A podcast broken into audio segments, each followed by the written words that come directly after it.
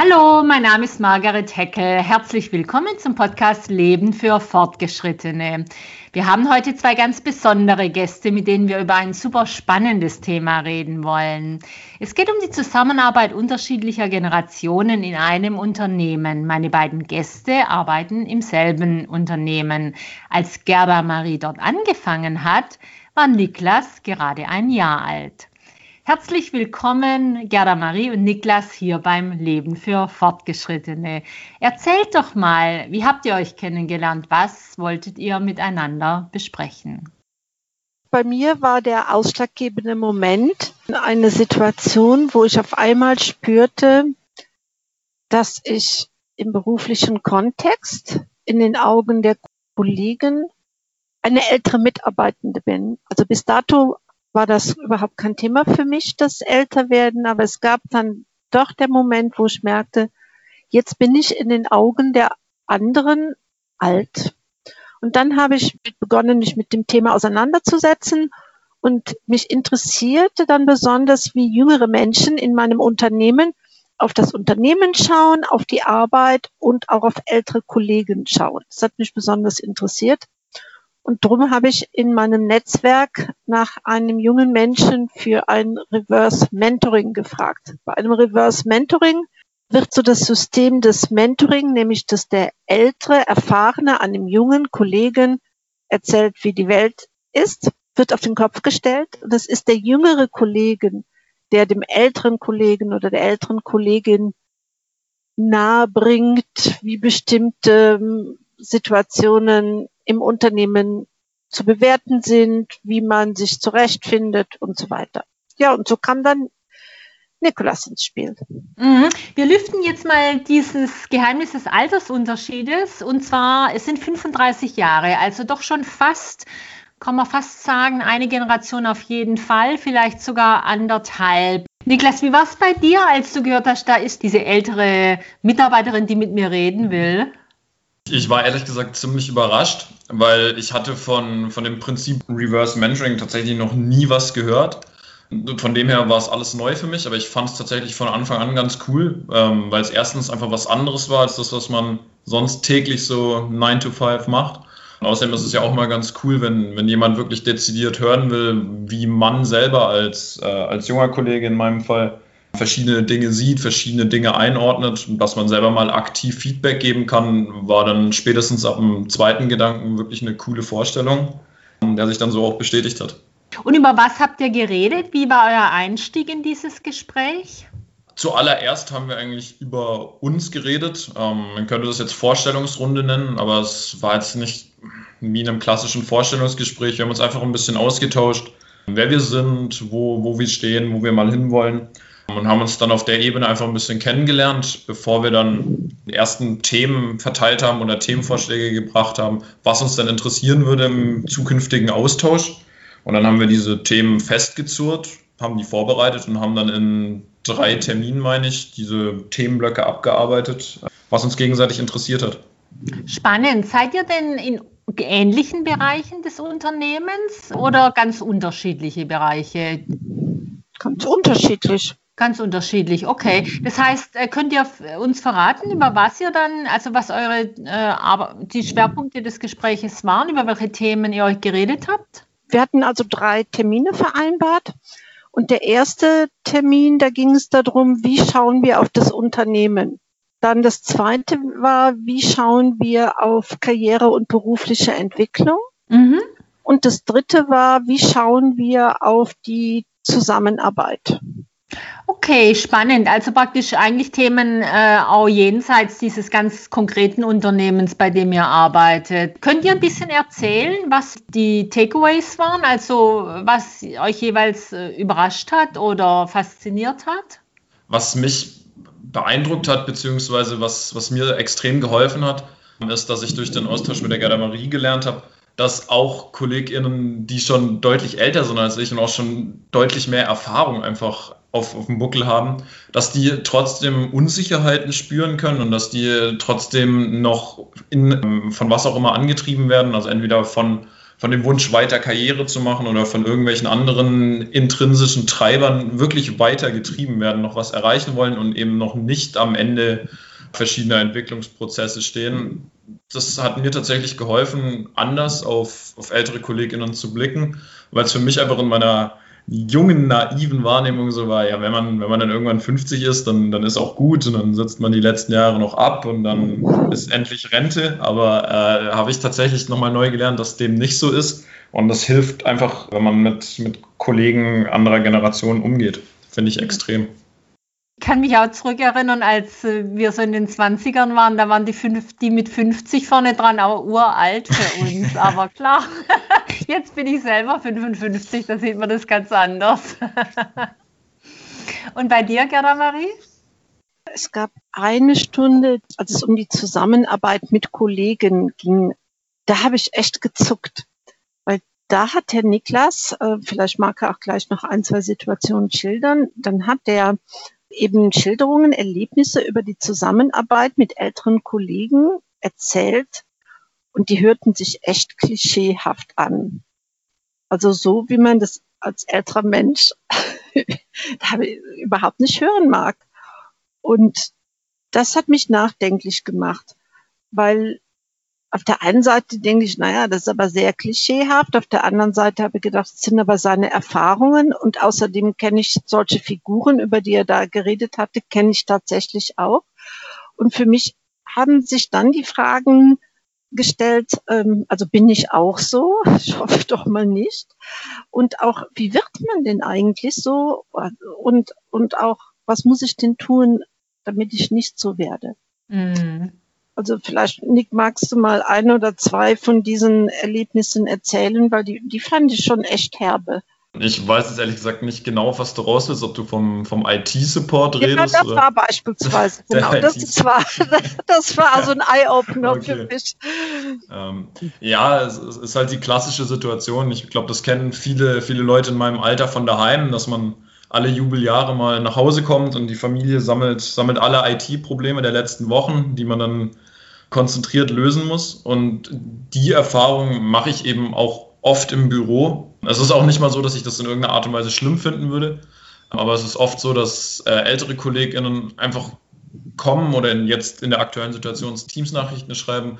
Ich kriege X und Y und Z nicht hin und das funktioniert nicht und kannst du helfen? Und ja, kann ich in der Regel und mache ich auch gerne. Aber ich denke mir dann einfach ganz oft, die Sache, die, die du gerade von mir willst, das wäre eine Google-Suchanfrage gewesen und der erste Treffer sagt dir 100 Prozent, was die Lösung ist.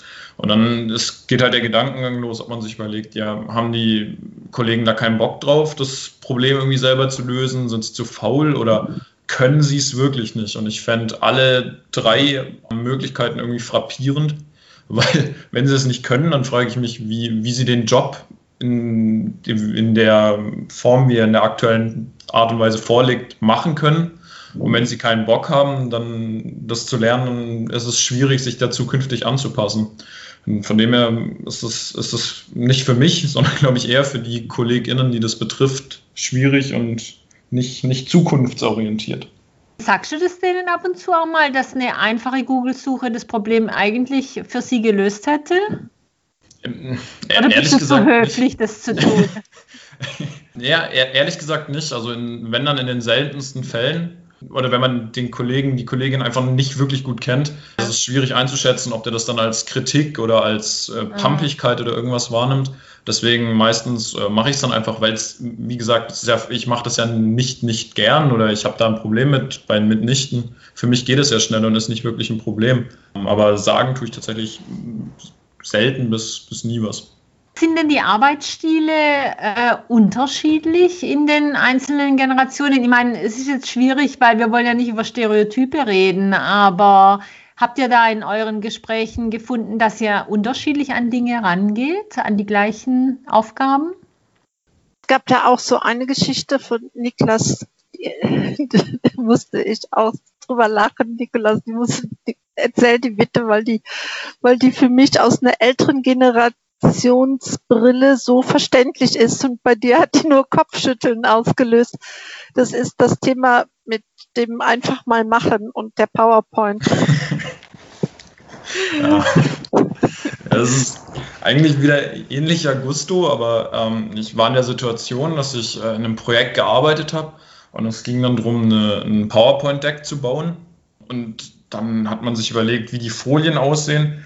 Und dann wurden E-Mails geschrieben und nachher ein Meeting mit fünf, sechs Teilnehmern aufgesetzt, in dem dann wirklich eine Stunde über das Wording, also über wirklich einzelne Worte auf einer Folie diskutiert wurde. Und die Leute sich, haben sich nachher in die Haare gekriegt. Das ging hin und her, bis wirklich da drei, vier Wörter auf einer Folie angepasst worden sind.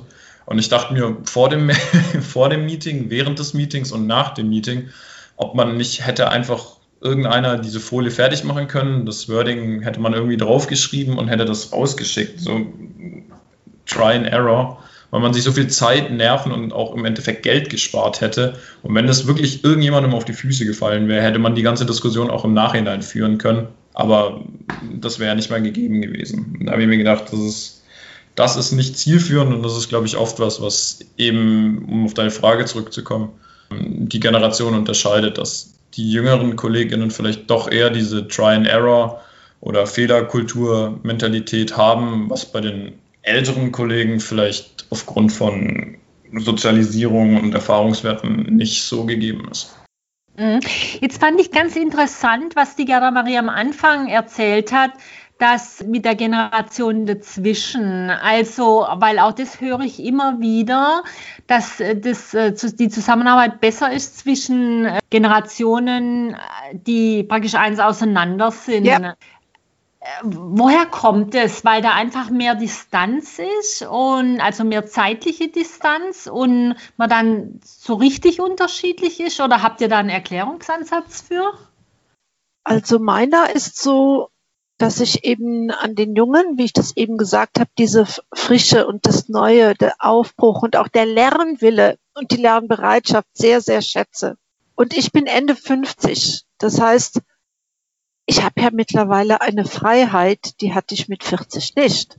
Weil ich halt denke, naja, mir kann ja beruflich nicht mehr sehr viel passieren und ich bin dann auch mutiger geworden.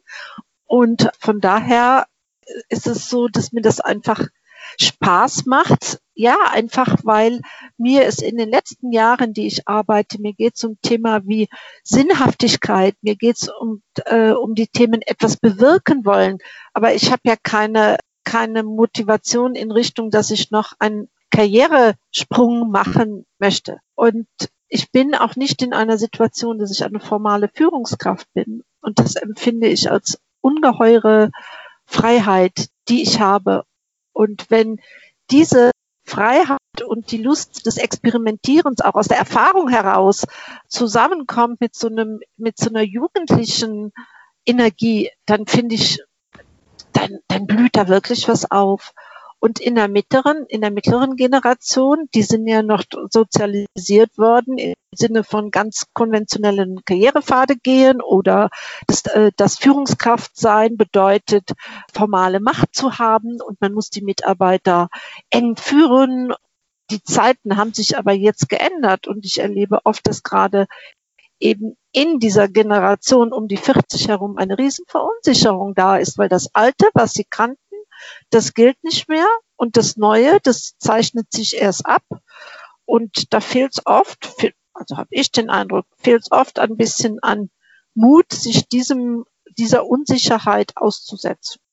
Interessant. Niklas, wie nimmst du das wahr, die unterschiedlichen, das, äh, also nimmst du das wahr, dass da sozusagen die Leute um die 40 rum nochmal anders drauf sind, wie die Leute um die Ende 50 rum? Oder würdest du sagen, oh nee Gott, alles alt? Gut, also ich finde generalisierte Aussagen zu treffen ein bisschen schwierig, aber wenn man jetzt wirklich mal sagt, man hat den 40-Jährigen und den oder die noch älteren Kollegen, finde ich, dass man schon tendenziell leichte Unterschiede merkt, eben auch aus den Gründen, die die Gerda Marie gerade beschrieben hat dass die, die wirklich älteren KollegInnen halt eine gewisse Narrenfreiheit oder einen gewissen Mut aufbringen können, den die anderen vielleicht eben noch nicht aufbringen können mhm. ähm, oder nicht wollen. Das sei jetzt mal dahingestellt. Aber dass es dann quasi zum, zum Ende der Karriere hin nochmal in eine für den Mitarbeiter, für die Mitarbeiterin positive Richtung ausschlagen kann. Ich finde, das stellt man schon vermehrt, nicht immer, aber doch vermehrt fest. Das ist natürlich jetzt wahnsinnig spannend, was ihr erzählt für die einzelnen Unternehmen. Und wenn ich euch so zuhöre, kann ich eigentlich nur wirklich jedem Unternehmen empfehlen, in der Mitarbeit, bei den Mitarbeitenden solche Gesprächsmöglichkeiten zu schaffen. Da lernt man so unglaublich viel über die einzelnen Arbeitsstile, äh, Herangehensweisen. Ich glaube, dass das so hilfreich ist dann für das Miteinander im Unternehmen. Das kann man wirklich nur empfehlen. Ich würde gern zum Schluss äh, euch nochmal fragen, wie das mit den Chefs ist. Wie ist das, wenn man, Gerda Marie, plötzlich jüngere Chefs hat und äh, wie kommt man damit zurecht? Oder ist gar kein Problem? Also ich habe jetzt seit zehn Jahren denselben Chef und der ist ein bisschen jünger als ich. Also ich habe okay. das Problem nicht. Okay. Ich weiß aber von Kolleginnen durchaus um die Brisanz dieses Themas. Also besonders äh, lustig wird es ja, wenn der ehemalige Werkstudent plötzlich als Chef vor einem sitzt. Okay, uh, ja. Okay. da da, da kenne ich oder habe ich Geschichten gehört, die dann ein bisschen äh, äh konfliktbeladen wurden. Äh, ich mhm. selber habe diese Erfahrung nicht. Was ich halt habe, dadurch, dass ich sehr in sehr agilen Teams arbeite, hierarchieübergreifend arbeiten, mit vielen agilen, kreativen Methoden arbeiten, bin ich auch immer wieder im guten und engen Kontakt mit jüngeren Leuten. Und da ist es so, dass wenn ich merke, da haben wir eine Führungspersönlichkeit in dem Team, auch wenn es eine ganz junge ist, dann bin ich auch bereit, der zu folgen. Dann darf die auch ruhig 30 Jahre jünger sein als ich. Niklas, wie ist denn bei dir? Hast du lieber Chefs oder Chefinnen, die in, näher an deinem Alter sind oder auch ganz egal? Es ist tatsächlich, glaube ich, egal. Also es kommt, glaube ich, auch ähnlich zu dem, was die Gerda Marie gesagt hat, wieder mehr auf äh, Persönlichkeit und Motivlage der Führungskraft und natürlich auch auf meiner Seite an, wie kongruent es ist, wie gut man miteinander klarkommt. Und wenn das dann passt im Gespann Führungskraft, Mitarbeiter, dann ist mir das ehrlich gesagt völlig Banane, ob der die Chefin jetzt 30 oder 60 ist und genauso auch andersrum. Wenn wir uns absolut nicht riechen können und das nicht funktioniert, dann spielt es für mich auch wieder keine Rolle, wie alt der die Chefin ist oder äh, welcher Generation der angehört. Alles klar. Gut, dann würde ich zum Schluss nochmal zusammensammeln, was ihr an guten Tipps für ein gelingendes Zusammenarbeiten aller Generationen äh, uns erzählt habt. Äh, man nennt es ja im Neudeutsch, wenn ich richtig informiert bin, Praxishacks. Ähm, vielleicht aber auch nicht, ich weiß nicht genau. Ähm, aber wie gesagt, was sind denn eure Highlights an Tipps für gelingendes Zusammenarbeiten der Generationen? Wer will zuerst? Also mein biggest learning, Takeaway, Praxishack, wie auch immer, ist für mich, dass man sich bewusst werden muss, dass beide sich anpassen müssen oder dass beide sich bewusst sein müssen, mit wem sie reden. Weil ich muss wissen, dass auch der ältere Kollege, die ältere Kollegin irgendwelche Ängste, ähm, Ambitionen, Zweifel, was auch immer haben kann. Und dass das nicht nur, weil er oder sie eine deutlich gesteigerte Seniorität aufweist, auf einmal verschwindet, und dass er oder sie sich auch schwer tut oder sich an mich als jüngeren Kollegen anpassen muss. Und wenn ich mir dessen gewiss bin, äh, dessen gewiss bin und mein Gegenüber denselben Gedankenprozess durchläuft, dann können wir auf einer Ebene uns begegnen, können auf Augenhöhe arbeiten und dementsprechend auch die besten Ergebnisse für uns, unsere Abteilung oder im, äh, global galaktisch gesehen in unser Unternehmen erzielen. Und das ist für mich so das Größte, Wichtigste und allumfassendste, was ich gelernt habe. Prima. Gerda Marie? Ja, also meinen Altersgenossinnen möchte ich drei Tipps mit auf den Weg geben. Das erste ist, fragt aktiv bei den Jungen nach, um zu lernen und auch um Feedback zu bekommen. Das ist mal das erste. Also dieses aktive Nachfragen und dieses aktive, ich möchte von dir lernen. Das bricht einem keinen Zacken aus der Krone. Ganz im Gegenteil. Das zweite ist in der Zusammenarbeit mit jungen Leuten, lasst euch doch mal auf Experimente ein. Macht doch einfach mal, schaut doch mal, definiert auch mal so einen Raum, wo man eben experimentieren kann. Und es gefällt nicht nur den Jungen, sondern das tut den Älteren auch ganz gut und weckt auch dann nochmal viel Kreativität. Und das dritte ist, fragt explizit ab und zu nach den Denk- und Sichtweisen von Jüngeren. Wie die aufs Unternehmen schauen, wie die aufs Leben schauen. wie die auf Karriere schauen. Und das ist eigentlich das beste Mittel, um sich kennenzulernen. Und wenn man ein Verständnis füreinander gewinnt und sich ein bisschen kennenlernt, dann klappt das auch mit der generationsübergreifenden Zusammenarbeit.